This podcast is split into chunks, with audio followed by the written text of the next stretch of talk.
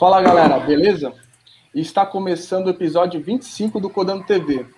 E se você já viu esse episódio 25 ou está vendo ele agora e não se inscreveu e não se inscreveu no canal, se inscreve. Por favor, dá, já deixa sua curtida, compartilhe o vídeo, porque esse vídeo vai ajudar muitas pessoas. Eu já vou falar qual é o tema, caso você não tenha lido, mas antes eu vou apresentar os participantes da live.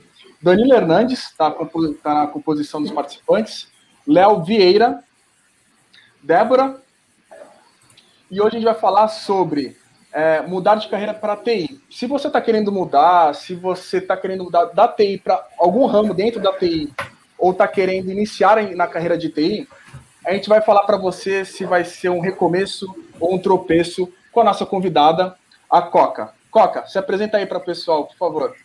Fala aí, galera. Boa noite. Estou é, muito feliz de estar aqui. Obrigada pelo convite, pessoal. É, eu sou a Coca, estou em Dublin, na Irlanda. Estou é, aqui há quatro anos e meio. Originalmente eu sou do Rio, do Rio de Janeiro. Tenho três filhos, três bichos de estimação. É, sou apaixonada por agilidade e trabalho com transformação de negócio há 16 anos já. Boa. E, ultimamente tenho recebido muita demanda e do pessoal querendo migrar né, de, de carreira, fazer uma transição de função. E a maioria dos pedidos que eu recebo é justamente para a área de TI. Olha que interessante. E assim, pessoal, é, também que vocês tenham reparado, hoje é a live tradicional do Codando, não das mulheres, tá? Na semana passada, a Débora, junto com as outras mulheres, fizeram uma baita, uma baita live. Eu vou deixar depois na descrição, caso vocês não tenham visto. E voltando até para o assunto, Coca, é, você. Muitas pessoas te procuram também porque você faz mentoria, você ajuda essas pessoas, né?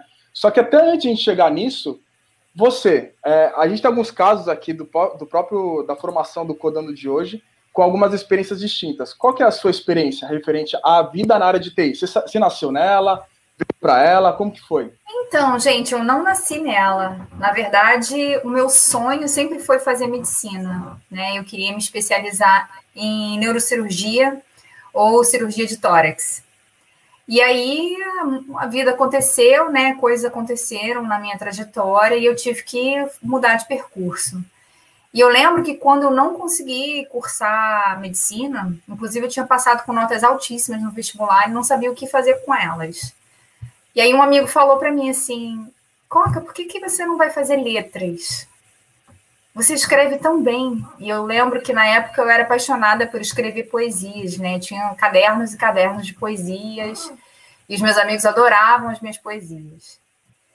Como eu estava sem opção, não sabia o que eu ia fazer, eu falei, tá, né? Vou fazer letras. E aí, gente, foi uma luta, assim, porque eu não consegui me adaptar. Eu detestava as matérias. E aí eu conversava com os meus colegas de turma e eles falavam, Coca, você está no primeiro período, é assim mesmo. No segundo você vai gostar mais. Aí no segundo era a mesma história. É, qualquer só o segundo, no terceiro você vai gostar mais. E assim eu passei dois anos na faculdade, né? Eu fiz metade da faculdade, até que um dia eu fiquei tão, tão, tão de saco cheio que eu simplesmente desci no ônibus na porta da faculdade, não consegui entrar, peguei o ônibus no mesmo ponto de volta para casa e foi aí que eu abandonei o curso, né? Eu não, não, não tranquei, não, não, não pedi transferência, não fiz nada. Eu estava na porta da UERJ, e aí eu falei, não, vou embora. Peguei o ônibus, fui embora e nunca mais apareci. E aí eu fiquei um tempão sem saber o que, que eu ia fazer, assim, da minha vida. Eu fiquei uns bons seis meses sem saber o que eu ia fazer da minha vida. E aí, com muita reflexão, eu descobri que o que eu gostava de verdade era organizar coisas. Eu adorava organizar armários, eu adorava organizar a casa, eu adorava organizar papéis, eu adorava organizar finanças. E vários amigos me pediam para eu fazer isso, né, para eles. E eu falei, vou fazer alguma coisa que tenha a ver com organização. E aí eu fui estudar administração.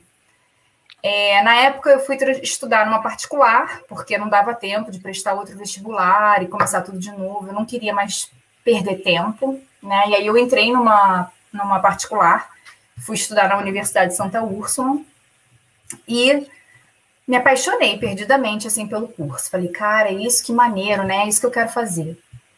E aí, na época, eu já trabalhava, estava dando aula de inglês, e numa dessas indas e vindas entre trabalho e faculdade, eu passei por um letreiro que falava assim: administração hospitalar. Aí eu falei assim, gente, que coisa interessante, né?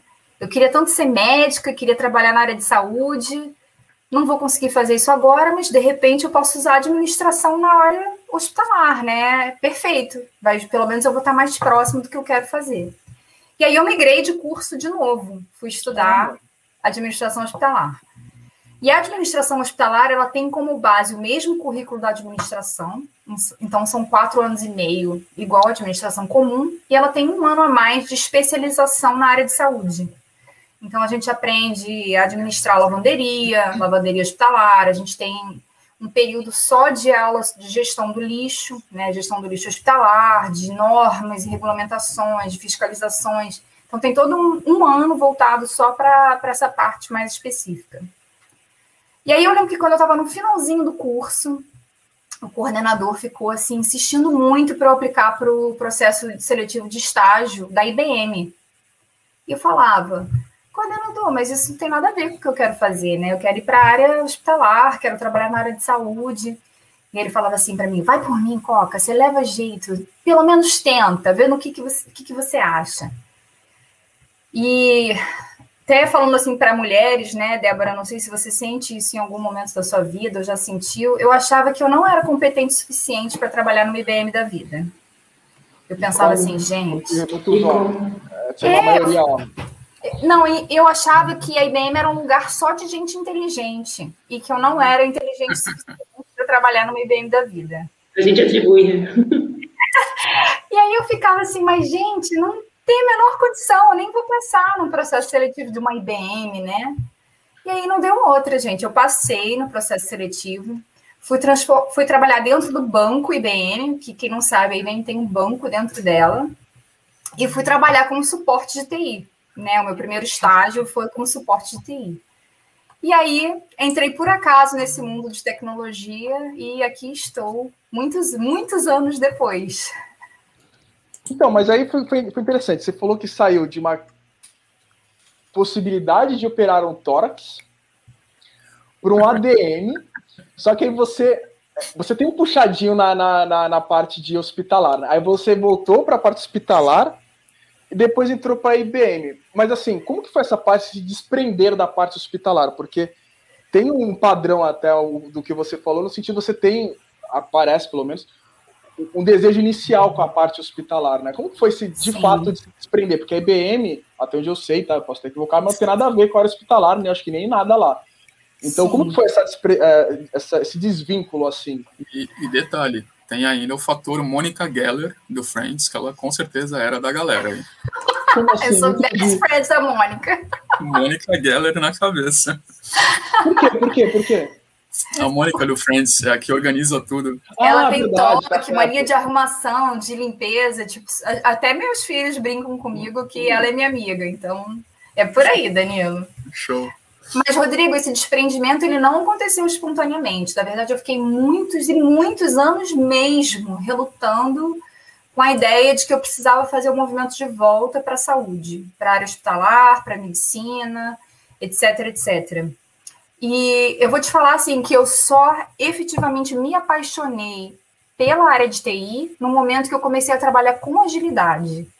E aí o que eu coloquei na minha cabeça é que eu não era uma médica para ajudar na saúde física, né, das pessoas, mas que eu era uma profissional que estava ali para ajudar as pessoas a terem uma experiência de trabalho melhor e que isso tem um peso assim enorme, né, na saúde mental é, das pessoas. E no momento que eu me dei conta disso e que eu comecei a contar a história dessa forma, que eu falei, agora sim eu estou no lugar certo. Mas foram muitos anos. Seria, seria eu vou fazer um comentário, tentar ser engraçado. Seria é, verdadeiro dizer que você foi ágil nos, em trocar de área? Nossa, hein? Gostei dessa. Vai melhorando, tá, gente? Não pode lá mais. Come... É, a live tá começando ainda, tá começando ainda. Eu tô, é. tô trabalhando aqui no Mais Ideias. Olha, eu fui ágil no sentido de que eu tinha um objetivo, né? Eu tinha um plano, mas o meu caminho não necessariamente se apresentou um caminho direto e objetivo para chegar nesse plano. Né? Então, tudo que eu tinha planejado originalmente, a minha infância toda, né, minha adolescência toda, é, não se realizou. Então, sem dúvida, eu tive que ser ágil para poder me adaptar e dar minhas voltas para poder chegar nesse lugar. Que na verdade nem era bem o lugar que eu tinha achado que era, mas é perto. É, então, eu, eu, eu ia fazer um comentário sobre isso. Você falou que você entrou como suporte, né? Isso. E aí você falou que foi se apaixonar por TI quando você começou a trabalhar com agilidade, que teve um gap aí, teve um, um, um delta relativamente, né, não foi curto. Então, como é que foi esse período, assim, você trabalhando com, com suporte? Não, não era uma coisa que você, tipo assim, ah, pô, é o que eu quero fazer de cara. Ai, Léo, olha, vou é te falar assim, meu início, gente, o início da minha vida com TI foi, assim, um pesadelo, tá? Por primeiro que, né, naquela época, muitos anos atrás, gente, ninguém tinha computador em casa, né? Eu fui ter um computador em casa praticamente adulta. Não é igual hoje em dia que todo mundo tem, né? Um device, tem uma internet disponível, tem um Google, um acesso. É, quando eu tinha computador, a, a, conexão era de escada, né? Tipo, era outra, outra tecnologia. E eu lembro que eu fiquei. Quando me colocaram na frente de um computador, eu fiquei bem desesperada. Assim, eu falei assim, gente, onde é o botão de ligar? eu tinha medo de ligar e desligar a máquina. Eu tinha medo de apertar aquele botão do power, era um, de um desktop grandão, né, na minha mesa. E eu tinha medo de apertar aquele power e acontecer alguma coisa que eu não ia saber resolver, sabe? Então, assim, começa por aí. Foi, era pânico total. E quando eu comecei a, é, tipo, a fazer o estágio, né, e aprender os sistemas e alugar para poder de fato dar o suporte, Léo, era um sistema assim, tela tela, fundo preto, letra verde, sabe? Aquelas letrinhas, tinha que escrever os comandos na linha. E eu, eu, me sentia perdida, porque a gente tinha que fazer pesquisa em tabela, a gente tinha que rodar query para poder dar assistência para o usuário, e eu não sabia SQL, não sabia nada. E aí eu ficava assim, gente. Aí os mais seniors falavam para mim assim: Coca, roda uma query para saber qual o status desse contrato. Aí me dava o número do contrato. Primeiro que eu não sabia o que, que era query, quanto menos como o que, que seria uma roda uma query. Eu ficava doida com aquilo, né? E as pessoas não tinham paciência de explicar. Tipo, não tinha ninguém que sentasse do meu lado e falasse, vamos lá. Hoje em dia, não sei se é uma tendência, mas sei lá, hoje em dia parece que as pessoas têm um pouco mais de paciência, ou as empresas acabam exigindo dos colaboradores que tenham um pouco mais de paciência para estar disseminando o conhecimento, né? Você também vê um pouco disso, Débora? Acho que você passou por algo do gênero também, que a Coca falou até pelo, pelo, pelo momento.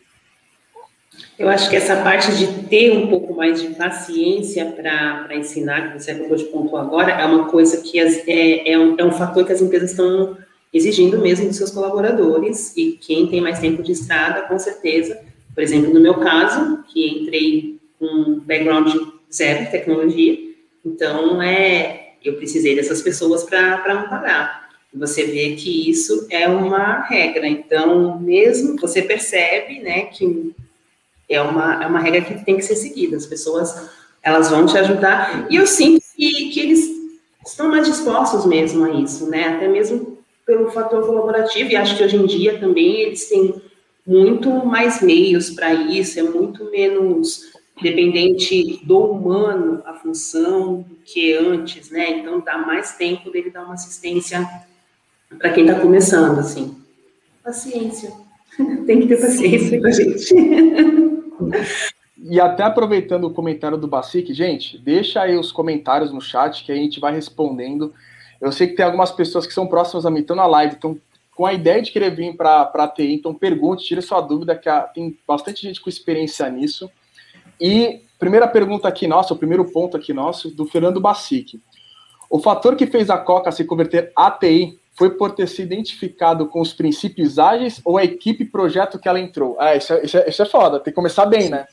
Sim, gente, eu adorei a palavra se converter. Parece um bagulho de igreja, né? Você se converteu, né? Parece Ué, uma seita, fala, né? A gente não fala evangelizar, então. Religião. É verdade. Bom, é, é, não sei te responder com precisão, Fernando, para ser sincera, assim.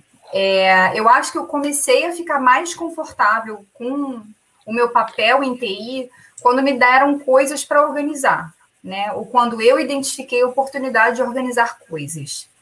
Então, assim, primeiro eu tive que aprender a fazer perguntas, né? Na IBM, na minha época, era inaceitável eu chegar e pedir para alguém falar assim: o que é uma query? Tipo, as pessoas iam ter zero paciência de me responder o que, que era aquilo e de me dar os conceitos.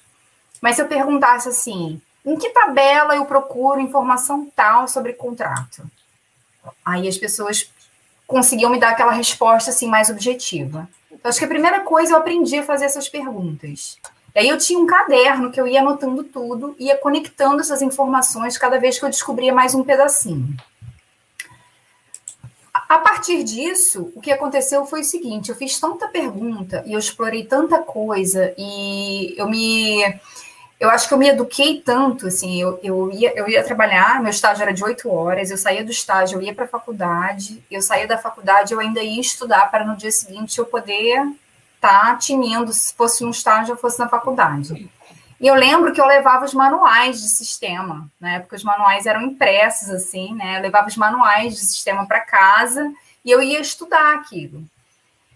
E eu acho que, assim, depois de um tempo, eu passei a me destacar, porque eu era a única pessoa que entendia do sistema, assim, nas suas áreas mais desconhecidas, porque eu lia muito, né, o manual, e eu, eu voltava no dia seguinte, eu queria ver aonde que aquelas coisas apareciam. Então, acho que foi um pouco disso, assim, né? Em pouco tempo, o pessoal me nomeou uma expert que conhecia não só o sistema de ponta a ponta, mas que conhecia o processo de América Latina ponta a ponta. Caraca. Foi, foi assim, um salto de, de ter medo de ligar o computador para virar. Acho que foram 14 meses entre um estágio e outro. E um ponto legal que eu acho que você trouxe também, óbvio, vários pontos, mas um dos pontos é que quando a gente fala TI, né? Não sei a maioria que está vendo a gente aqui da live, e também avisando o pessoal, agora o Codando TV também está no podcast, então provavelmente esse vai ser o, o, episódio 13 do podcast, tá? Mas até voltando, o ponto que você falou é que parece que quando vem para TI já subtende-se. Eu tenho que saber código, eu tenho que saber programação, tem eu tenho que saber da, tenho que saber inglês, e às vezes não é bem por aí, né? Contigo, por exemplo, Débora, é, explica um pouco para a gente até o que você faz, que é bem diferente, né? Você faz uma coisa bem diferente na área de TI, até para o pessoal ver também. E também, Sim. Débora, se quiser trazer um pouco sua bagagem, que você também migrou de área, né? Foi, foi. Eu trabalhei 10 anos no grande banco de varejo, na área de varejo mesmo, sem serviços operacionais, mas nada a ver com tecnologia. E aí, é, aos 44 do segundo tempo, eu decidi fazer uma faculdade de análise de movimento de sistemas. Então, quando eu me formei, três meses depois, eu passei por um processo seletivo numa grande empresa de tecnologia e eu resolvi aceitar o desafio. E quando eu aceitei esse desafio, eu deixei bem claro que eu não era uma pessoa fluente em inglês e que eu tinha esse gap, né, de nunca ter trabalhado com tecnologia. Então, abraçaram a causa mesmo assim e esse lance de você achar que vai apertar um botão errado, ele existe até hoje. Até hoje. Vai é, tudo explodir, vai ser culpa sua, Débora. frameworks, mesmo com tanta ferramenta a nosso favor, você tem medo de apertar o botão. E esse ter medo de apertar o botão, você tem que ter noção, tem que ir até onde não vai travar o teu trabalho, né? Porque às vezes você está com tanto medo de apertar o botão, Débora, se joga, então se joga, você fala, não, mas eu vou quebrar tudo aqui, eu vou. E eu não fui para uma área onde código é necessário. Eu fui para a área de nuvem e infraestrutura. Então, também foi para mim, assim, um mundo totalmente, né, você lidar com redes, com máquinas virtuais, e então eu falei, gente do céu, eu não vou dar conta disso. Não, não mas nesse sei. caso, Débora, se você apertar um botão errado, explode tudo mesmo. Obrigada, você me deixou bem tranquila agora. Amanhã eu vou trabalhar, nossa, mais tranquila. Olha, porque no bagulho que você trabalha, nesse caso, apertar um botão, faz tudo ah, obrigada, Rodrigo. Agora amanhã eu tô tranquila. Galera, se alguém estiver vendo aí, amanhã eu nem vou. Mas assim, é, é, e a gente fica atrelado também ao estigma, é, síndrome de impostor por causa de idade. É, então, tem uma série de coisinhas que também colaboram, né, para que você não você tenha certos medos, assim, dentro do ambiente. É um ambiente predominantemente masculino, né? Não tem, não tem cultura de mulher na tecnologia. Está mudando bastante, claro, mas ainda assim é. Na minha equipe assim. tem mulheres, né? Mas eu tenho colegas que entraram comigo que elas são as únicas, então isso também dá uma, dá uma inibida, né? Por mais que você seja abraçada e você seja amparada. Então, é, esse lance do botão, quando você falou, eu fiquei aqui pensando, gente, até hoje eu não consigo apertar o botão. quando será que esse medo vai passar? É, é, é assim é, Ô, ô, ô, Danilo, eu não sei o que, que você tá, que você pensa assim, mas ouvindo é, é, essas experiências todas e pegando o comentário da Yara, uhum. é, eu penso assim, cara, deve ter muito. Tem, é, de fato, a gente que não é da área, eu assumo que uma pessoa que, que não, não seja da área de TI, uhum. é, pensa assim mesmo, que, que, que, a parada tem, tem uma barreira muito grande. Então, eu, eu queria, queria ouvir do Danilo, mas eu penso assim, cara, tem muita gente que quer entrar em TI, mas já, já assume essa barreira. Então tem gente que nem tenta, mas sei lá, você pensa assim, tá, tá na, na, na, linha ou mais ou menos? Não, não. É... Bem, sim, a barreira existe. Você tem ali a questão de criar bichos de sete cabeças, né? Em cima das coisas que você não conhece. Então, a primeira coisa que eu, que eu penso é justamente é, analisar, ver o que está à frente é, e tenta estudar superficialmente, tenta ver uma, uma análise prévia ali da coisa, só para ver se aquilo continua um bicho de sete cabeças depois que você estuda sobre, sabe? Se permanecer, você tem ainda é, como solicitar ajuda, uma mentoria, né?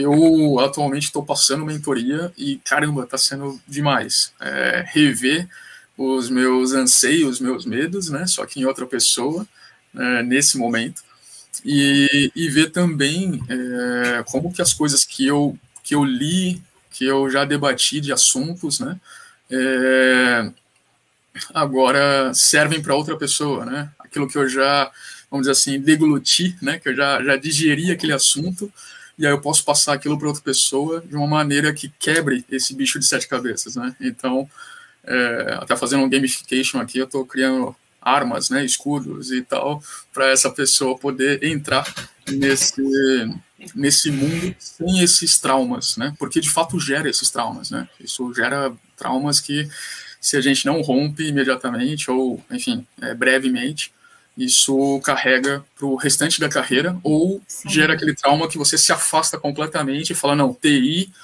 não quero nunca mais, sabe? Então, é, a gente realmente vive, acho que, um outro tempo agora, no qual a gente consegue pedir ajuda e contar com essa ajuda, né?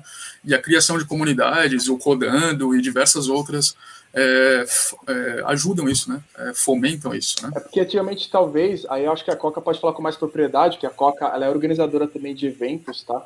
De comunidade, mas não era tão evidente como que era hoje, né, Coca? Acho que hoje está muito eu não sei se também a pandemia, lógico, sempre teve eventos, mas não sei se também a pandemia ajudou a aquecer mais o nosso mercado, porque veio como uma possibilidade para várias pessoas que infelizmente não está tendo, digamos, o mesmo privilégio que a gente. É, então, tipo, tu, acho que isso pode ser uma consequência de tudo. O que tu acha sobre isso, Coca? Até para trazer um ponto que você faz muita mentoria também, que eu sei, Sim. até para passar para o pessoal aqui. E até, só complementando o Rodrigo, só querendo trazer o ponto de histórico, né, por assim dizer, quando você estava é, na época da IBM etc., o mercado já estava aquecido, só para ter uma, um parâmetro assim. Em TI? Você Sim. pergunta? Sim, o mercado já estava aquecido. O que eu acho que vem acontecendo é uma tendência, assim, né? A tendência tem sido ficar cada vez mais aquecido. É, a pandemia, ela definitivamente acelerou isso. Então, acho que um estágio que era para a gente estar né, daqui a algum tempo, talvez dois anos, ele se abreviou e chegou muito antes. Então, eu percebo também que tem muita gente decidida a fazer um é, alto investimento né, para poder se atualizar. Tem muita gente buscando mentoria, porque está querendo acelerar o seu caminho também para poder ir é, é, ao encontro do que, que o, do, como o mercado está se comportando. Mas tu via muito isso? Fala, te cortei? Não, eu ia perguntar o que, que vocês achavam. É, eu também acho. O, única, o único ponto que eu não sei ainda, que eu não consigo dimensionar, Eu também já fiz mentorias. Hoje em dia eu não estou fazendo porque estou dedicando com outras coisas. O Codando é, um, é, um, é uma delas. Mas eu via que antigamente eu era mais isolado no sentido de tipo mentoria. É, sei lá, a gente, a gente apanhava muito. Hoje eu vejo que as pessoas que estão entrando no mercado estão apoiando bem menos, isso é bom, só que elas estão ficando muito mais. Qual é o nome da palavra? Muito mais procurando perguntar antes de buscar. Não sei se isso reflete isso para vocês. Eu vejo isso até com os trabalhos que eu tenho feito, na Sim, sem dúvida. tudo mais. Sim. Eu vejo as pessoas procurando pouco e perguntando muito. É, eu não sei se isso é bom, para ser sincero, tá? E eu não sei se isso era antigamente, eu não tenho essa base, que como eu, eu, eu tive um mercado em Santos, bem no começo da minha carreira, e Santos é uma cidade pequena, né? Então, tipo, não tem uma referência técnica de ambiente e tudo mais. Aí eu fico meio sem ter essa, essa precisão referente a isso. Entre, é, é, eu, eu vejo assim, tipo, a, área de TI, é, ela, ela, é, ela é de fácil entrada se você tiver um, um, um perfil oposto do que você está falando, de você buscar mais do que você perguntar. Sim. E, e você tem a, a internet aí para isso, você pode literalmente ser é, autodidata, como eu fui muita, muito, uma grande maior, a, maior parte do tempo. Só que, como também é muito fácil você criar alguma coisa, tem um perigo aí, né, cara? Porque você cria uma coisa sem base, você não, não se esforça em pegar aquela os fundamentos que estão aí abertos para quem quiser, quem tiver interessado. Só que você constrói uma coisa sem base e, e, infelizmente essas pessoas, esse perfil, eles entram em empresas também, né?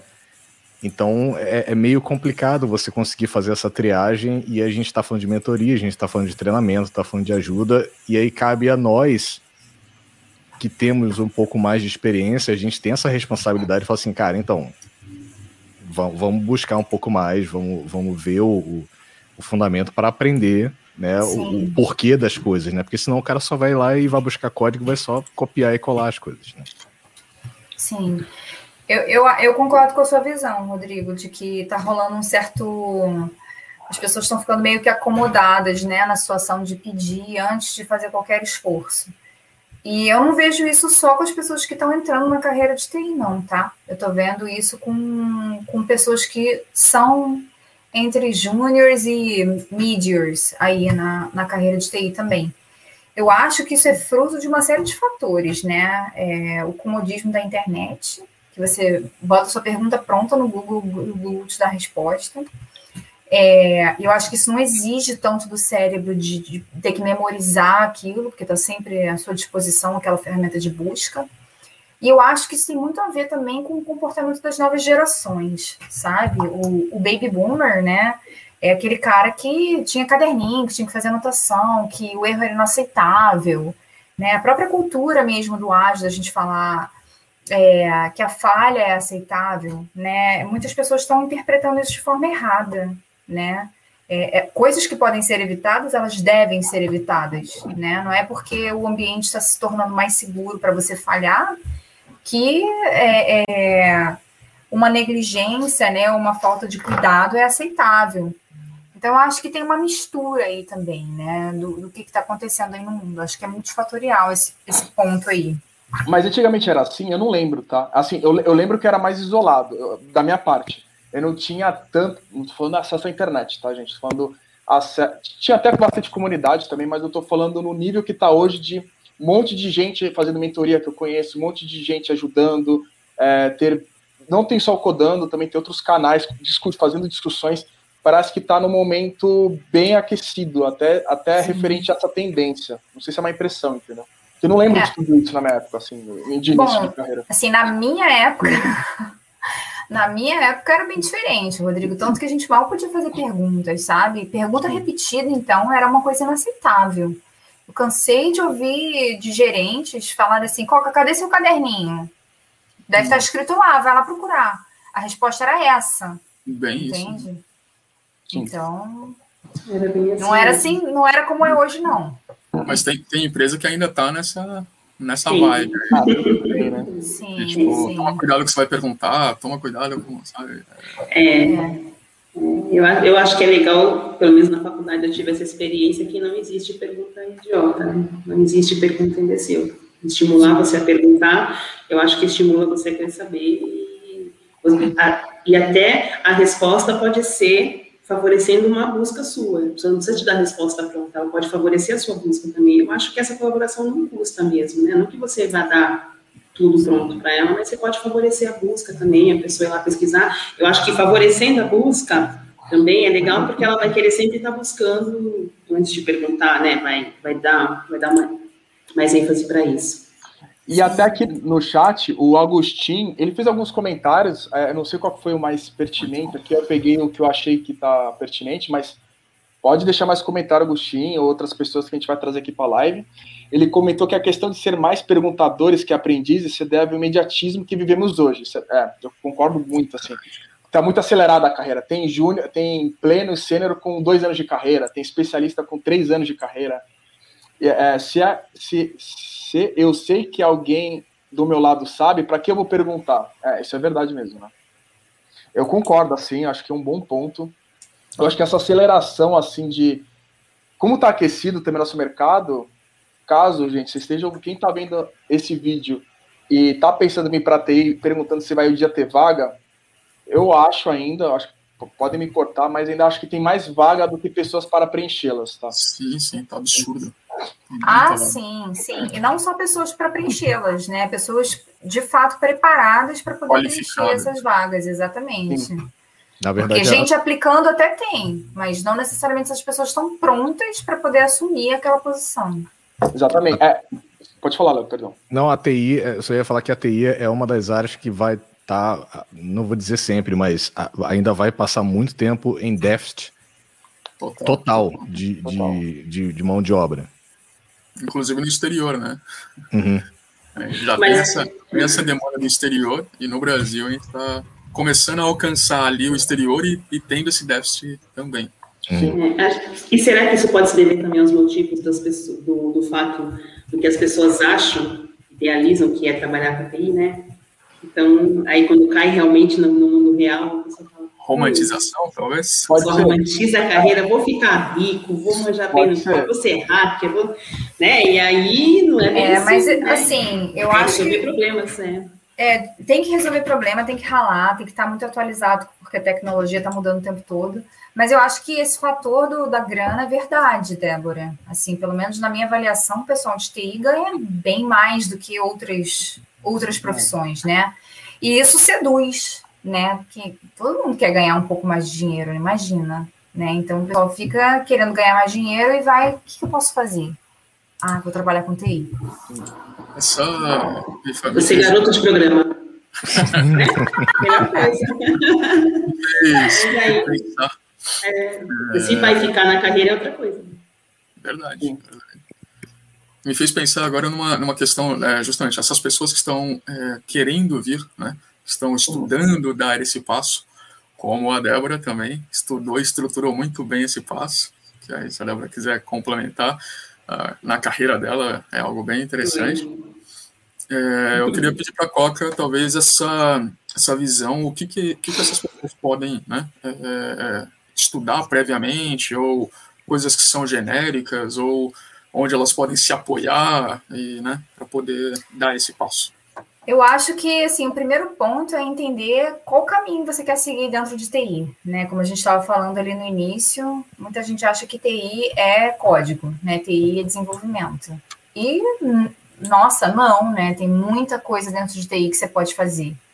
Então, eu acho que o primeiro passo é tentar entender assim, onde dentro de TI você quer ir, né? Porque se você quer ser desenvolvedor, seu caminho precisa ser um.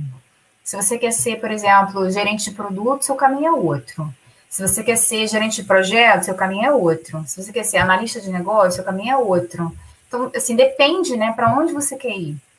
E uma dica prática que eu dou é, se você não sabe essa resposta, procure um mentor, né? Fale com pessoas que já estão né, nessa, nessa profissão, que já estão nesse caminho, que já têm alguma experiência troque com ela para você poder entender se aquilo é algo que você gostaria de fazer no seu dia a dia ou se você deve procurar outras opções. Sim. Mas como na faculdade, Mas como eu acharia o mentor, então, Coca, assim? Só pra... Seja cara de pau do LinkedIn, né? Assim. Olha, eu vou te falar que, assim, o cara de pau funciona, Danilo. Pelo menos, assim, eu, Sim, particularmente, eu sou muito receptiva. As pessoas me escrevem, é, contam um pouquinho da sua história, contam um pouquinho do que elas estão buscando. E eu leio todas as mensagens e eu respondo com carinho. Se eu não puder mentorizar, de repente eu posso, né, encaminhar a pessoa para uma outra mentoria. Ou se eu percebo que a pessoa está muito crua, tipo, aquele é o primeiro passo dela, aí eu recomendo que ela faça uma leitura de um livro, ou assista um podcast, é, ouça um webinar, ou um podcast, que ela estude alguma coisa para ver se aquilo faz sentido para ela, né? E eu já tenho até minhas listinhas já, tipo, prontas no, no OneNote. Eu, copio e colo dicas, né? Tipo, de leitura, de ouvir, etc. Então, eu acho que assim. Desculpa, Danilo. Pode falar, pode falar. Não, eu ia falar que eu acho que isso é responsabilidade de todos nós que estamos mais à frente, né, nesse caminho, né? A gente virar as costas, fechar a porta, ignorar, eu acho que isso não é legal. A gente já passou por isso, então acho que o nosso papel é o mínimo, é falar, ó, você está muito longe ainda, né? Eu começa por aqui, eu começa por ali, ó. Eu não posso te mentorizar, mas eu conheço essas pessoas aqui, fala com elas, acompanha elas. Alguma coisa essa, nesse sentido. Essa sua fala de abrir portas para quem está começando foi muito foi um fator decisório para mim continuar, porque o meu primeiro pau na faculdade em lógica de programação, porque não foi um só, tá, gente? Foi, foram vários. No primeiro pau também em lógica de programação foi uma palestrante na faculdade e ela estava lá falando da carreira dela de TI e tal, de quanto ela ganhava, do salário da empresa. E eu sou uma mulher de TI, eu não rodo uma linha de código. E eu não admito falar que eu não sou uma mulher de TI. Eu falei, caramba, opa, opa, peraí. Aí tu olha assim, meu, quero ser ela, hein? Ó. Meu pau em lógica de programação, de repente, tem jeito, tem jeito, né? Mas, assim, motivou, abriu o leque, ao mesmo tempo que eu tive um, uma pessoa que me disse, se você não gosta de programar, vai fazer medicina. E, e aí teve esse feedback dela maravilhoso, entendeu? E dali eu segui. Falei, pronto, tem jeito, tem como. Então, aí eu fiz a faculdade com mais ênfase, com mais vontade, sabendo que era possível um lugar para mim na carreira. Ô, Débora, se quiser entrar em mais detalhes do seu processo, acho que é bem, bem enriquecedor falar live. Se quiser entrar um pouco Ai, obrigada. Gente, eu, eu trabalhava como operadora de caixa no banco, depois fui trabalhar com serviços judiciais, atender fórum trabalhista, trabalhava no banco público. Concursada, né? Concursada, era concursada. E aí, eu estava 10 anos e 10 meses na empresa. Todo banco tem sua área de TI também, né? Não significa que o fato de eu postar lá que eu estou uma faculdade, eu, eu vá trabalhar com isso. Mas eu falei, gente, eu preciso mudar. Tudo isso aqui vai estar tá sendo automatizado. A gente está vendo as máquinas chegarem, a gente está vendo as pessoas perderem os cargos. A gente, eu vou esperar o quê? Eu tenho mais uns 15 anos pela frente para trabalhar. E também você começa a ver que se a tua carreira ela não está ligada ao seu bem-estar, sabe, a você estar legal com você, com a sua vida, eu, eu acho que tem que ser o combo. E eu não via mais sentido no meu trabalho. Eu falei, o meu trabalho pode ser, pode pegar uma pessoa na calçada lá e trazer aqui para ela fazer. E tudo bem. Não que, que, a gente seja substituível, mas eu queria algo com mais propósito, eu visse começo, meio e fim, sabe, assim... E aí eu fui para a faculdade, cheguei na faculdade aos 44 anos, e aí eu falei, gente do céu, a tia da galera, e agora o que, que eu vou fazer com essa... E engraçado, gente, que assim, foi uma sucessão de coisas muito boas, né? O Danilo estava presente nesse, nesse período e eu conseguia transitar com a galera de de que idade dos meus filhos, né? Os filhos tinham a idade dos alunos que estavam comigo. Nós fazíamos trabalho em equipe, nós conseguíamos coordenar ideias, não tinha esse gap, esse gap era na minha cabeça, né? E os bons professores que eu tive me, me diziam isso. Débora, esse problema está na sua cabeça, você tem que tirar essa sua síndrome de impostora, porque você vai conseguir. Olha, fulana de tal saiu daqui da FATEC em 46 e arrumou um emprego assim. Você, calma, você vai conseguir. Eu falei, ah, bom, gente, também, aí daquele, como eu disse, uma empresa concursada, você fala assim, não consegui também, estou concursada, vou morrer aqui, beleza. Só que aí tinha aquela coisa de não estar tá mais me satisfazendo no trabalho, eu querer algo realmente... Só, pô, mas tu vai querer resolver problemas 45 do segundo tempo? Cara, eu falei, vou Eu vou. E aí, a empresa que eu trabalho hoje, eu conheci ela dentro da faculdade através de programas educacionais, né? E aí, quando eu entrei lá, falei, caramba, eu vou trabalhar aqui. Passou. E aí, quando foi dezembro de 2020, veio o processo seletivo. Ah, foi recente, né, que tu entrou para TI. Foi recentíssimo. Não sabia que era tanto. Eu tô usuária total ainda, tô usuária total. e aí, é, a gente, eu tinha acabado de sair da faculdade, falei, ah, vou tentar. E aí, fui muito sincera no processo de entrevista. E eu tive sorte indicada por uma pessoa muito legal que ele falou para mim, ele falou, o que, que você quer? Você, o que, que você prefere? Você, se você tivesse que, é, você prefere vender ou você prefere resolver problemas? Aí eu falei, ah, eu prefiro apagar uns incêndios, assim, eu gosto de fazer isso no banco, naquele cliente chegar puto da Caramba! Assim, deixar a pessoa... Eu falei, eu gosto disso, eu gosto de ver que eu fiz alguma coisa para ajudar, vamos lá. Aí eu falei, ele falou, ah, então beleza, é isso que a gente precisa. Gente que gosta de resolver problemas. Gostei da sua resposta. Passou. Deu dois dias, três dias, o RH entrou em contato. Falei, e agora, gente? Eu tenho uma empresa concursada, sou uma mãe de família, largo, e aí? Tá dois meses lá, eu tomo um cacete, o que, que eu faço? Não, calma que você vai se encontrar.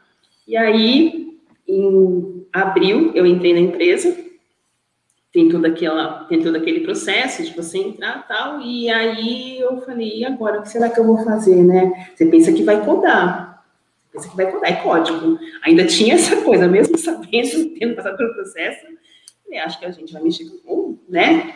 Vamos de dados, alguma coisa assim. Vamos ter que aprender. E aí eu caí para essa parte de infraestrutura em nuvem e tal, e está sendo aprendizado diário, né? Então, eu, a, a empresa está investindo no fato de eu ser uma pessoa que não tem conhecimento e está sendo muito legal. Eu tenho feito um network muito bom e eu só, assim, todo dia que eu estou trabalhando, eu penso. Eu não me arrependo da escolha que eu fiz. Eu não, em nenhum momento eu parei e falei, caramba, eu não devia ter saído. Fiz besteira. Não teve esse dia. Mas se eu te falar que não teve o dia, eu falar, mano, eu não vou dar conta disso aqui. Os caras vão me triturar, vão me mandar embora, porque eu não consigo fazer isso agora. Isso, falou um ponto que é bem legal, assim, tipo, o, o medo de entrar, né? É, acho que outras pessoas passam uhum. por isso, de entrar e se arrepender. Tu também passou por isso, Coca, de entrar e, e, tipo, mano, ferrou. Eu tô aqui, eu era também, eu queria ser enfermeira, queria abrir, queria corrigir tórax aí da galera aí, não rolou, tô com receio, eu vou, eu, eu vou pra TI, também passou por esse take, Débora, porque a, a, história da Débora é brilhante, tá? Acho que teve uns comentários aí do pessoal falando da história da Débora. Sim, sim, a Jéssica Camila falando que história incrível da Débora. O Fernando Bacic, mais uma vez aqui com a gente, falando fez a faculdade com muita vontade e dedicação, se empenhou muito nos estudos. Foi um, foi um, um risco, né? Você também passou por esse risco, o Coca? Olha, eu passei por um grande arrependimento, sim. Assim, não sei se eu senti tanto risco, eu já fui logo pro, ai meu Deus, eu me arrependi, deixa eu voltar atrás. Eu cheguei, inclusive, a planejar, planejei perfeitamente assim na minha cabeça, é, o dia que eu ia voltar na IBM de manhã, ia pedir para cancelar o estágio. Eu estava pronta para fazer isso. Então, eu acho que acho que rola sim esse arrependimento, esse medo de pensar que você nunca vai conseguir, de que tá bom, você tá lá, mas e aí, né? Você não consegue entregar na, na qualidade que você imagina que estão te colocando, né? E não, não existe isso, tá tudo na nossa cabeça, né, Débora? Pois é, e, é, a gente tem que ter. Né? O seu passo foi dado, é, você já tinha uma estrutura toda, então você estaria é. essa estabilidade, né?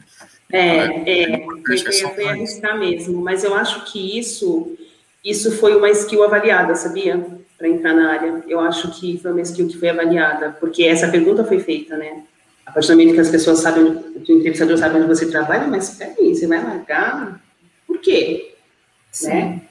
Então, você tem que explicar, olha, eu quero trabalhar com isso, eu me formei nisso e eu quero, quero ver como é que é esse mundo real mesmo, né? Então, é, é está sendo um presente assim diário, né? E hoje em dia tem uma coisa de bom também, que eu não sei se na época da Papo tinha, essas comunidades, essas comunidades fazem uma diferença na nossa vida, assim, e durante a faculdade eu, eu participei na Baixada Santista de uma comunidade de mulheres sensacionais, assim, isso te dá um apoio, te faz, faz você acreditar, aquilo vai te dando ênfase, porque não vamos romantizar, né? Tem um dia que a gente fala, não, né, tô fazendo aqui. Mas é importante, canais como Codando.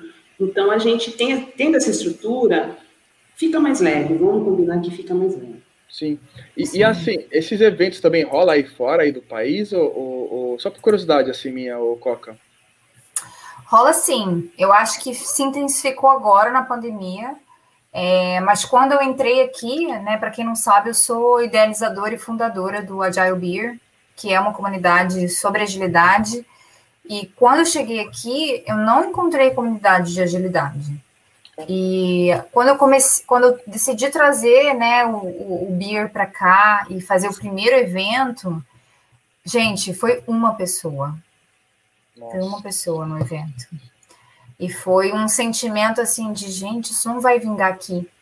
Eu vou ficar aqui sozinha, né, né nessa jornada de conhecimento. Mesmo, é. é, sim. É, aproveitando então. esse gancho todo de comunidade, né, de engajamento, é, tem essa pergunta do Bacic, que é bem interessante, né? Vocês acham que uma mentoria pode chegar ao ponto de substituir o papel de uma faculdade na formação de um profissional? Acho que é para todo mundo, mas a Coca pode iniciar aí. Que pergunta maneira. Não, gostei. Então, eu, eu diria o seguinte: depende, né? Depende de que caminho você está tentando seguir na sua profissão. É, eu acho que a educação informal, digamos assim, ela tem um grande potencial hoje em dia e ela é super bem aceita. Por exemplo, dentro da própria área de agilidade, né, que é a minha especialidade, não existe uma faculdade de PU, né? Não existe uma faculdade de Scrum Master, não existe não. uma faculdade de agilista. São, são pessoas de muito, gente, de muitas áreas, nem são mais pessoas de TI, tem médico aplicando agilidade né? Tem pessoal de banco, tem, tem indústria de seguros. Que eu já conheci, tem letras que eu já conheci.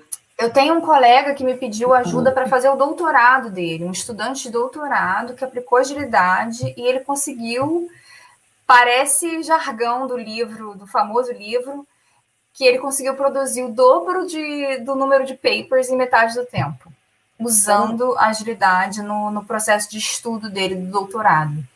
Então, assim, você não precisa de uma faculdade para isso, né? Basta você estar tá bem orientado com relação a qual é o material de qualidade, porque tem isso também, né? Nessa era da internet, todo mundo escreve o que quer, posta o que quer, e para quem está buscando, a pessoa se sente um pouco perdida, porque ela lê e ela não sabe se aquilo é conteúdo bom, né, de qualidade, se aquilo não é.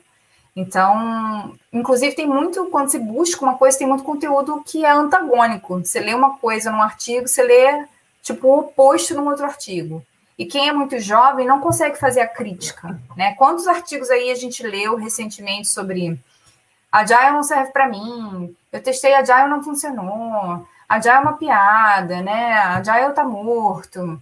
E essas pessoas não têm o senso crítico de ler aquele artigo e de identificar quais foram as falhas no processo de adoção. Elas leem aquele título como verdade absoluta. Então, eu acho que ter alguém para te orientar, para te falar, olha aqui, o caminho é esse, lê isso, depois lê isso, depois lê isso. Agora experimenta isso, me conta como está sendo sua experiência. Então, vem cá, me assiste fazer esse negócio aqui, depois você vai lá e eu te supervisiono. Aí eu acho que nesse ponto, sim, é, Fernando, eu acho que substitui sim, até porque não existe uma formação é, formal, né, para esse tipo de, de profissão. Mas depende, depende muito, né? Olha, Basic, eu, eu vou te encontrar no meio do caminho. Eu vou falar assim, faculdade, nem sempre. Mas eu vou substituir a faculdade para assim, uma, uma, uma formação um pouco mais, como a Coca tá falando, cara, uma coisa um pouco mais estruturada, porque não tem faculdade para tudo, né? A gente sabe não, disso. PO, a Agile, que na Coca falou. Não tem. Não tem. Eu ia falar que tá, tem, tem agora uma pós-graduação de gerente de produto, mas é ah. pós e, e tá, enfim, começando ali, tá. Então, assim, Sim. tipo, é faculdade, né? Mas, vamos lá, um, um coach por exemplo, fala assim pra Coca, pô, cara, tô, tô querendo começar aí em, em, TI, beleza? Mas não faço a mínima ideia de onde, de onde eu vou começar. Ela chega para mim, então, esses estão teus recursos e quando você tiver mais maduro, cara, pega esse curso aqui pá e, e, e faz, só para ter uma, uma coisa mais, um pouco mais direcionada. Eu acho que isso sim, mas nem sempre uma faculdade vai resolver o, o problema. Acho. Eu, eu diria que é, enfim, acho que é uma sinergia. Eu gosto de falar essa palavra, né? Mas é, você ter, a, você ter a, a, faculdade, ela vai te dar uma base, uh, talvez introdutória, um, uma literatura, enfim, coisas bem de inicial ali. Mas a mentoria ela, ela fecha muito bem porque ela traz exemplos reais, práticos, aplicabilidade, sabe? E isso dificilmente você tem na faculdade. Se tem, é defasado, né? Então é muito bom você aliar ambos. Tem uma coisa legal da faculdade, né? O networking. O meu veio da faculdade. Então, é, isso é legal. Não Mas que hoje em dia também você, com tantas comunidades hoje, né, Débora, também, assim, você Sim. sendo frequentador de uma comunidade, você acaba Sim. criando sua rede ali. E às vezes Sim. é uma rede mais efetiva, mais né, porque são pessoas que já estão colocadas no mercado, né, ou que já são mais experientes. E aí elas podem, às vezes, até te apadrinhar, falar, ó, oh, tô sabendo de vaga aberta aqui, aqui, me manda seu currículo, eu dou uma revisada para você, te dou um feedback, aí você aplica lá, vou avisar que você é meu, que você que eu te Sim. conheço, que você frequenta. Coloca. É, é uma realidade hoje das empresas terem esses programas de mentoria. Eu digo porque, assim, onde eu trabalho foi feito um trabalho onde você recebe um e-mail, você preenche é, se você quer ser um mentir, né? E aí você quando você é selecionado para essa mentoria, de acordo com seus skills, ele seleciona um funcionário da empresa que pode te direcionar nesse caminho. Você acha que isso é, isso é bom e isso é uma realidade que vai se aplicar cada vez mais nas empresas? Olha, eu acho que a resposta é depende, Débora. É, eu acho assim, a ideia do programa é muito boa, mas a execução é que às vezes pode ser questionável. Primeiro que assim, nem toda empresa está fazendo. Tem muita empresa que faz de fachada, não está fazendo de fato. E terceiro, que às vezes um programa de mentoria interna, ele é limitante. Porque aquela pessoa não pode te falar certas coisas, né? Não pode te incentivar a procurar caminhos fora da empresa. Ou você entra em conflitos no sentido assim, que tal você fazer um curso assim? Ah, não, mas o meu gerente falou que não tem budget no departamento. Então não posso fazer. Então, acho que a mentoria, o programa de mentoria interna às empresas, ele tem muitos limitantes. Eu não sei se ele se ele permite com que a pessoa realmente cresça, expanda, floresça, né, no, no, no que ela realmente poderia fazer. Então, assim, a ideia é boa, mas a prática eu não tenho certeza. Mesmo porque se a dúvida dela, se o lugar dela é ali ou não, ela talvez ela não tenha essa coragem de falar, né? Exatamente. Não sei se ela vai te incentivar a falar assim: então, Débora, eu tenho percebido que você tem feito comentários infelizes sobre o seu trabalho. Você já pensou em XYZ? De repente ela não vai te falar. É. Mas, né? Por outro, a gente também tem um outro lado da moeda, né? Mas a gente talvez não vai aprofundar tanto, que é o lado do, do Danilo, que você teve a tua experiência de transição para a TI. Só que você já era do meio de TI, né? Exato. Aí é uma. Eu acho que é mais é, mudança de posicionamento, né? Seria algo mais, né? É, eu comecei a carreira é, na, na área de educação, transitei para suporte, né? É, e foi ali do, do suporte EAD, né? Ainda voltado para a educação, é que eu tive contato com o Scrum e me deslumbrei, né? Então, dali eu consegui a entrada para o time de QA, né? Para o time dev, enfim, QA. E ali foi quando eu tive, de fato, né, a visão de toda aquela carga que eu já estudava de gerenciamento de projeto, que era uma predileção, com o universo ágil, né? Então, aquilo me fez brilhar os olhos e nunca mais sair. Então, foi dali foi a carreira de, de, de QA, foi com qualidade, produto e, e cá estou mas é uma, é uma transição é, e de fato tem várias barreiras ali. É, a programação foi um deles, né? Querer, por exemplo, eu entrei na Fatec com o intuito de querer entender o que, é, qual a linguagem do desenvolvedor, para poder me comunicar melhor com ele, né? Para poder ser um tester melhor, para poder futuramente ampliar ali, pensar em algo voltado para projetos e etc. Então essa essa transição ela foi foi mais, acho que, um posicionamento que foi né, gradualmente. Mas eu tenho a história de alguém aí que é, é mais drástico, né? É. Foi um, um all-in, né? Como você costuma dizer. É, foi um all-in. Eu não vou entrar tanto em detalhes, um dia eu explico com bastante calma, mas até porque tem mais um tópico que a gente quer levantar aqui do Codando para todo mundo aqui, que eu acho que vai ser bem interessante. Mas eu, como Danilo, a gente era biólogo, mas eu não era biólogo exercendo. Eu já trabalhei com, sei lá, 11. É, na última vez que a gente brincou na empresa de contar quantas, quantos cargos já trabalhei, foram 11 serviços diversos, sendo inspetor, sendo gerente de, de serviço terceiro, como caixa de gordura, sendo telemarketing, um monte de coisa. E eu peguei tudo que eu tinha, porque aí entra o que a Coca falou em algum momento da live: dinheiro, né? Eu dei sorte, eu admito muito isso, eu dei muita sorte, porque eu morava sozinho, de, eu moro sozinho, né, desde os 17 anos. Agora eu sou casado e tudo mais, mas eu moro sozinho muito cedo. Então teve algum momento que eu fiquei muito tempo sem dinheiro, sem dinheiro mesmo, assim. Acho que talvez outras pessoas tenham mesmo que estão vendo essa live vão estar tá pensando nisso também. E eu precisei de direcionar minha vida, assim. Aí eu vendi tudo que eu tinha, videogame, computador, moto, cara, vendi tudo. Eu falei, eu vou fazer meu curso de Java. E foi um all-in é, no curso de Java, aconteceu um pouco das barreiras que as pessoas falaram. O meu professor tinha falado que não tinha talento e pediu até para reembolsar o valor do curso na época. Nossa.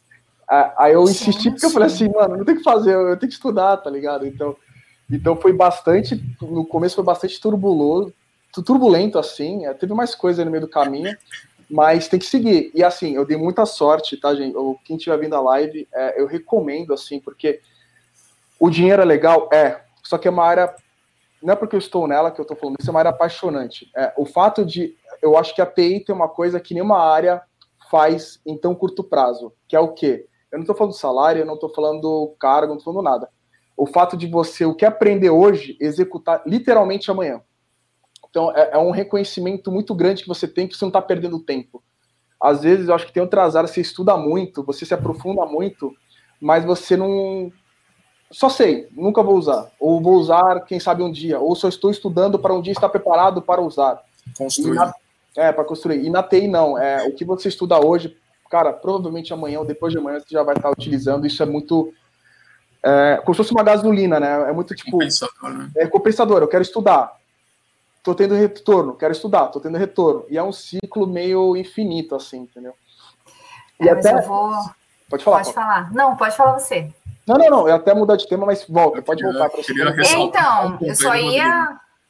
Oi, oi, desculpa. Eu ia ressaltar um ponto do Rodrigo que é, se ele não tivesse se movimentado, né, dinamizado, as oportunidades não surgiriam. Então não é somente sorte, é talento e colocação, sabe? Se colocar. Sim, sim, sim. Mas uma coisa que eu ia falar, Rodrigo, é que assim, nem, nem tudo, nem toda função dentro de TI é, é tão combustível assim, né, em combustão. Sim. Por exemplo, como agilista, meu trabalho não vem, o resultado não vem imediato. Demora muito tempo para vir. Meses, às vezes anos. E às vezes né? Ou quase sempre o trabalho do agilista ele se realiza através de ações de outras pessoas. Então a gente nunca tem um reconhecimento de que a ideia foi nossa, de que o trabalho foi nosso, de que a gente que pensou, que a gente que estrategizou aquilo ali. Porque a ação não depende do agilista, não depende do agile coach, né? A ação depende do product owner, depende do, do, do gerente de área, depende do desenvolvedor, depende do QA, depende de uma série de fatores que estão fora do controle do agilista. O agilista só influencia.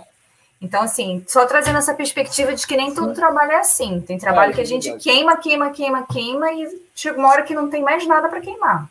É, é e, plantar a semente. É, e o lado até do Agile é que não é, não é evidente às vezes, né? É, o time está performando, está tudo ótimo, muito provavelmente o Agile não vai ser lembrado em alguns momentos. É tipo infra, né? Tá no ar, ninguém reconhece. Agora caiu. Não fez mais que obrigação, né? Tá no Exatamente. E assim, Exatamente. É, até a gente vai fazer uma pausa de dois segundos, porque eu acho que tá todo mundo aqui com cerveja, menos eu, então todo mundo aqui um brinde aqui pra live aqui. Eu tô de água, tá, gente? Mas eu tenho certeza que o Léo. Aqui, Vizinha, um Ah, tá de água também, o Léo. Poxa, tava de uísque. Pô, Léo. Primeira live Brinda, que eu falo brinda, isso. brinda Não. isso aí, porque nunca mais aconteceu, né? Não, a primeira live que eu falo isso e o live de água, cara. Gente, que decepção.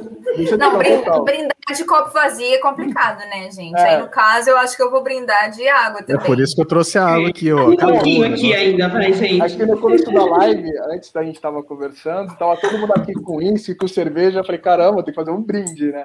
E eu vou deixar a próxima vez o brinde para mais perto, assim, no começo da live, que já no começo e no final já vai bebendo, né? É, indo, né, em direção.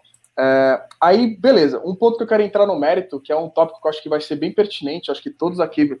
Eu quero a opinião de vocês aqui também no chat, o que vocês acham, qual seria a tendência, tá? O que vocês imaginam, porque assim, uma coisa a gente falar, carreira de TI, o cara fez a faculdade, nasceu em TI, viveu em TI e tá em TI. Isso talvez era a realidade antigamente. A realidade de hoje. Só que na live tem uma enfermeira, modo de dizer, tá? Tem dois biólogos e tem uma professora, né, ou bancária, Bancária. bancária. Legal. Léo, você que eu não sei muito bem dessa parte sua, mas quando você vê isso se moldando no mercado, qual que você acha que vai ser a tendência? Essa bola estoura? Como que muda? Se o perfil vai mudar das pessoas, da profissão? Vou impersonar aqui um, um Léo Stradamus da, da minha previsão para os próximos. já, já diria uh, os meus cabelos longos, minha barba longa. Nos próximos 20 anos, essa bolha não estoura, e muito pelo contrário, hein? Vai, ainda vai continuar em déficit de mão de obra por muito tempo e, e o déficit ainda vai aumentar. Então, eu acho que a tendência é, é a gente ver ainda o. Vai, vai, vai ser um déficit tão grande, tão grande, tão grande. Isso já vem de. Tem, tem estudos que isso já vem de 20 anos atrás, que a TI já vem em, em déficit já há muito, muito tempo. Eu acho que isso só tende a aumentar. E existe a, a- a- o, o risco de uma galera com um pouco menos de, de, de qualificação entrar no mercado também por conta dessa transição. Beleza, isso aí as empresas vão ter que se acomodar com isso. Vão ter que arrumar alguma forma de, de, de mentoria, de treinamento que a gente está falando. Agora, estourar. Estoura não, rapaz. Tá, aí tu junta biólogo, filósofo, letras, é, enfermagem, medicina, tu junta tudo isso em TI. Dá o quê, Coca? O que você acha? Eu acho que dá bom. Eu acho que dá bom, eu acho que dá bom, sou a favor. Multidisciplinaridade. É Sim, muito sabe? bom. Traz uma diversidade de pensamento, né? Não é só aquela pessoa que aprendeu lá é, TI desde, desde o início, né? E vem estudando aquilo. Traz outras, né? Outras vertentes de pensamento, outras formas de pensamento, outros modelos de pensamento. Eu acho que isso é super positivo. Eu acho que isso só, só, só vem a contribuir para TI e para a gente resolver problema, né? Porque TI não é codar, né? TI é colocar um produto na frente de alguém que funciona, que resolve um problema. Então, para a gente poder fazer isso, a gente tem que passar por toda aquela fase de entender quem é o usuário, qual o problema que ele tem, empatizar, empatizar com a dor, para a gente poder pensar. E eu acho que essa diversidade de pensamento, ela, ela só acrescenta. Mas eu concordo com o Léo, viu, Léo? Concordo contigo. Eu acho, inclusive, eu diria assim, isso não é uma bolha. Não, não é mesmo. Eu acho aquele perfil do, do, do, do, do profissional de TI que passa a pizza por debaixo da porta, só aquele cara que fica grudado, não, não, não. Não. vai existir mais, né? Então, eu acho que com essa mudança também, essa diversidade favorece, né? Sim, sim, sem dúvida. E eu concordo, assim, eu acho que as empresas vão ter que pensar numa forma de preparar melhor as pessoas. Uma coisa que eu defendo já há alguns anos é o modelo de escola de agilistas dentro da empresa. Para você até contratar pessoas que tenham é, características de comportamento, de personalidade, e você fazer a formação delas dentro já da empresa, para elas poderem trabalhar naquele papel. Porque, assim, realmente elas não vão vir prontas. O que eu tenho percebido é que tem muita gente se aproveitando né, dessa tendência para lançar cursos. Os cursos não são bons o suficiente. As pessoas que estão lecionando os cursos não têm preparo, não têm experiência para poder estar lecionando esses cursos. E aí a gente está produzindo uma massa de profissionais que não estão preparados para assumir o papel, a responsabilidade, o problema que precisa ser resolvido né, dentro do contexto que a gente vive. Voltando para a agilidade, agilidade é um assunto super complexo, uma transformação do pensamento, uma transformação da forma de pensar. É um quebra Isso, de paradigma, é absurdo. É uma quebra de, e ela tem que acontecer no indivíduo, Rodrigo. Não adianta ter. Isso é verdade. Você tem que convencer 20 pessoas a comprar essa ideia, tá ligado? Exatamente. Não é você falar assim, agora o processo é esse. Se a pessoa não entender o porquê que ela precisa fazer aquilo, porquê que aquela forma de pensar é melhor, e ela não criar o hábito de pensar daquela forma, não tem agilidade, sabe? Então, o que eu vejo é muita gente que está despreparada, entrando, assumindo esses papéis, e depois a gente escuta assim, ai, a Agile não funcionou. Por que será, né? Que Polêmica. É, então Polêmica. De, de, pessoas qualificadas né, para os cargos. Né? A gente continua tendo o gap né, ali, enquanto não tiver gente qualificada. É, o que a Coca comentou, acho que é também muito pertinente no sentido de que tem muito curso mesmo. Acho que as pessoas hoje em dia elas podem ter muito conhecimento e com isso elas acham que pode lecionar, que tem uma diferença isso, né? E, é, então, tipo, o lecionar é de, às vezes uma pessoa que tenha menos conhecimento, por fato de ela lecionar bem, ela pode até passar uma informação melhor do que outra pessoa que tem um conhecimento tão vasto, entendeu? Didática, né? Didática. E isso Não. pesa muito também na formação da pessoa. E assim, tá, assim, falando verdade, né? Porque isso é um dos princípios fundamentais da agilidade, né? Essa comunicação aberta e transparente, honesta, e é um dos valores que eu tenho para mim também tem, tem muita gente se aproveitando mesmo, tem fraude, Rodrigo. Tem uma instituição, que eu não vou dizer o nome, que coloca cursos super baratos e provas que as pessoas passam, independentemente delas acertarem as questões ou não. Tá? E eu estou te falando isso porque eu participo de um grupo de agilistas que resolveu testar se aquelas provas estavam de fato é, sendo bem acessadas né, por trás e não estavam. Os agilistas estavam respondendo errado de propósito e no final do teste estavam recebendo certificação de profissional de agilidade. Aí então, é muito sério. É o seguinte, né? Aí posta no LinkedIn é o seguinte. O LinkedIn virou um mural de certificação, virou, que não quer virou. dizer que a pessoa está apta a, a resolver aquele problema na vida real, né? Sim, então... pior que virou mesmo. O, o LinkedIn tá virando o Facebook, assim, na nossa área. Eu falo porque eu mesmo, tá? Eu posto coisas do Codando até reforçando, você que está vendo essa live até agora aqui com a gente, se não inscrever no canal, se inscreve, compartilhe o vídeo. E o LinkedIn, eu divulgo isso no LinkedIn sobre as lives. E LinkedIn virou como se fosse uma rede social. Eu sei que é, ele é uma rede social, eu entendo isso, eu estou sendo fazendo pleonasmo. Mas ele virou mais do que isso, né? Ele virou como se fosse um merchan das suas coisas, né? Sim, sim. E virou, virou uma concorrência, assim, né? Acho que o pessoal anda disputando o certificado. O certificado agora significa status. Sim. Parece que está. É cansativo, né? É cansativo. Sim. É. Não, na verdade não significa nada, né? Essa, essa é a questão. Não, não significa que, por exemplo, uma coisa que está sendo bem comum. Né? Hã? É uma porta de entrada para as empresas te acharem. É, e tem muita empresa que está contratando por esse motivo, Rodrigo. E aí eu acho que isso só aumenta a bolha do problema que a gente tem. Não que, que essa tendência para a tecnologia seja uma bolha, mas a gente tem um problema que são os profissionais que não estão capacitados. E as empresas estão contratando. É, por exemplo, o próprio papel de Scrum Master, né? Tem um monte de certificador agora. Você faz um curso, ou não faz, você estuda por conta própria, faz uma prova, passou. Você está certificado como Scrum Master. E aí você põe no seu currículo e aí você já fica elegível a uma contratação. E como tem baixo de profissionais disponíveis, quem está com o Scrum Master no currículo acaba passando na triagem, passa na entrevista, até porque o entrevistador não sabe o que ele está buscando, não sabe o que, que aquele papel precisa fazer, não sabe o que, que aquele papel precisa resolver de problema, né? Virou um buzzword. Então, a gente vai ser agile. Agora, contrata os Scrum Masters. Não, que transforma, né? Sim. Um monte de outros profissionais. Ah, vamos fazer aqui certificação de, sei lá, 100 pessoas. Vai todo mundo virar Scrum Master. Eu não sei se você já passou por isso. Quando você passa, é, pelo menos na parte de Android, é o que passa as, a, a, as sugestões que a vaga tem que ter. Cara, o, o RH não sabe o que é não A, sabe. o que é B. Não Só sabe. vê ali, ó. Ah, o cara postou isso, tá escrito isso, pô, vou mandar mensagem. Sim. E, e eu tenho visto que não é só o RH que não sabe.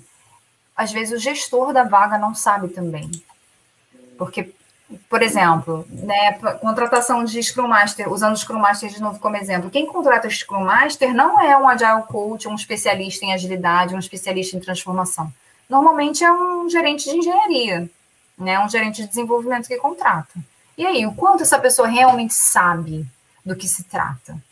como que essa pessoa realmente está capaz de entrevistar um candidato e saber se aquela pessoa está realmente apta em termos de experiência para resolver determinados problemas ou trazer o benefício que um verdadeiro Scrum Master poderia trazer. Sim. E assim, esse é um bom tema para a gente até jogar para uma próxima live, porque é muita discussão, porque é, Sim. esse processo de contratação é muito turbulento, tem muita coisa não mal feita, a palavra é muito forte falar mal feita, mas mal elaborada, talvez seja um pouco mais uhum. planejada. Né? planejada. E assim, o, o Coca, eu queria muito agradecer a sua presença aqui na live. Eu acho que essa era uma daquelas lives que a gente poderia ficar três horas, quatro horas fácil. Total, total. Nossa, fácil a gente, nem adentrou, a gente nem adentrou em mentoria Agile. Nossa, vamos ter que fazer uma segunda parte, hein? Não, é, ó, pessoal, se você gostou da, da Coca, se gostou, gostou das se essa live te ajudou em alguma coisa, deixa o um comentário aqui embaixo do vídeo para a gente estar tá melhorando para os próximos vídeos, para a gente estar tá entendendo um pouco mais vocês.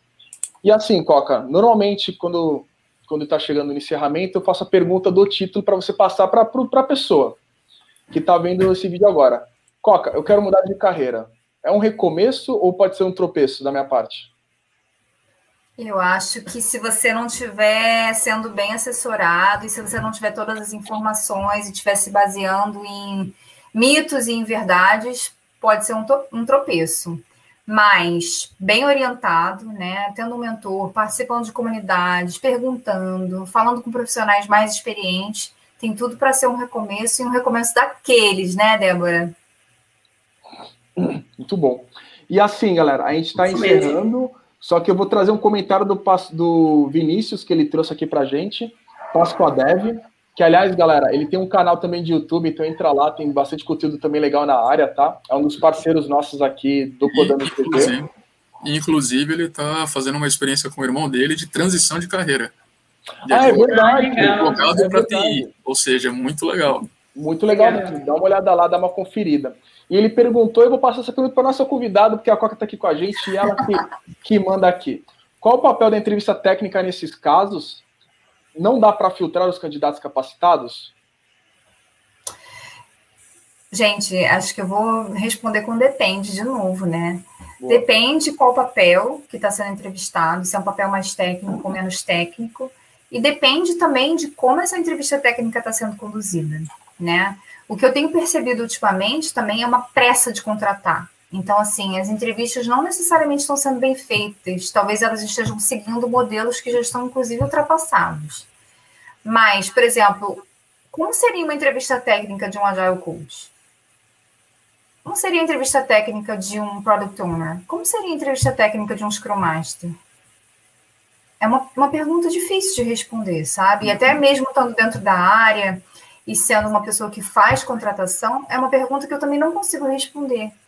Como que eu avalio ali, né, num tempo limitado, o comportamento, a mentalidade, se aquela pessoa tem capacidade de resolver certos problemas ou não?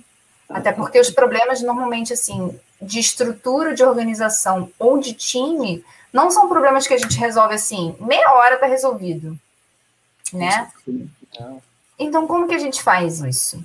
Então, acho que depende. Se é um desenvolvedor né, de uma tecnologia específica e você quer validar, você tem um acceptance criteria bem claro do que, que ele precisa entregar ao final daquela entrevista, eu acho que dá para ser um bom filtro, sim. E eu peço aí para vocês que trabalham mais perto disso para validarem se o que eu estou falando está certo ou não. Certo, Mas para outras funções mais que são mais teóricas, mais conhecimento.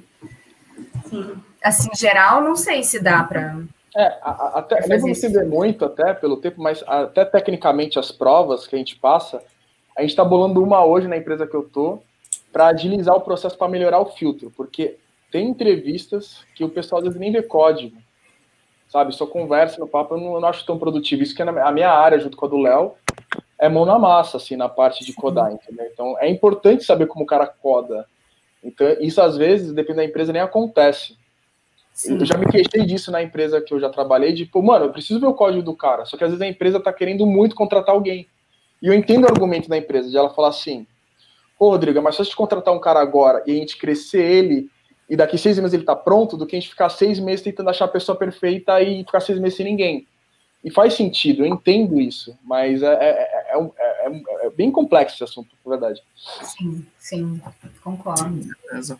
É, e assim, ô Débora, tu quer falar mais alguma coisa? Senão a gente já vai encerrar agora. Não, pode encerrar. Senão a gente vai falar aqui até de madrugada. É, então. É, é, Coca, a culpa é tua, Coca. A gente quer falar que passou, Coca. É, tá bom demais. Por mim, a gente fala aqui. Olha, hein, pra mim e pro Léo já é meia-noite e 16. A gente vai mais um pouquinho de boa. Tá cedo, tá cedo, tá cedo. Meu Deus. Tá cedo. internacionais. Ah, então, gente, é, eu quero agradecer de novo a presença de todos aqui na live. A live ela manteve uma constância até agora, por isso que a gente acabou estendendo. Eu agradeço muito, tá?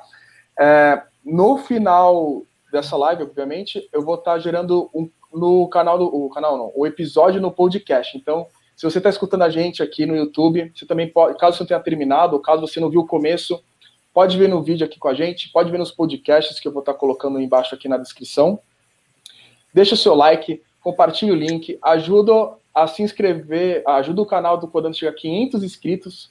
Eu vi lá que 50% ou 60% vê o, o, vídeo e não se inscreve, então tenta se inscrever, ajuda a gente no canal do Codando, ajuda bastante.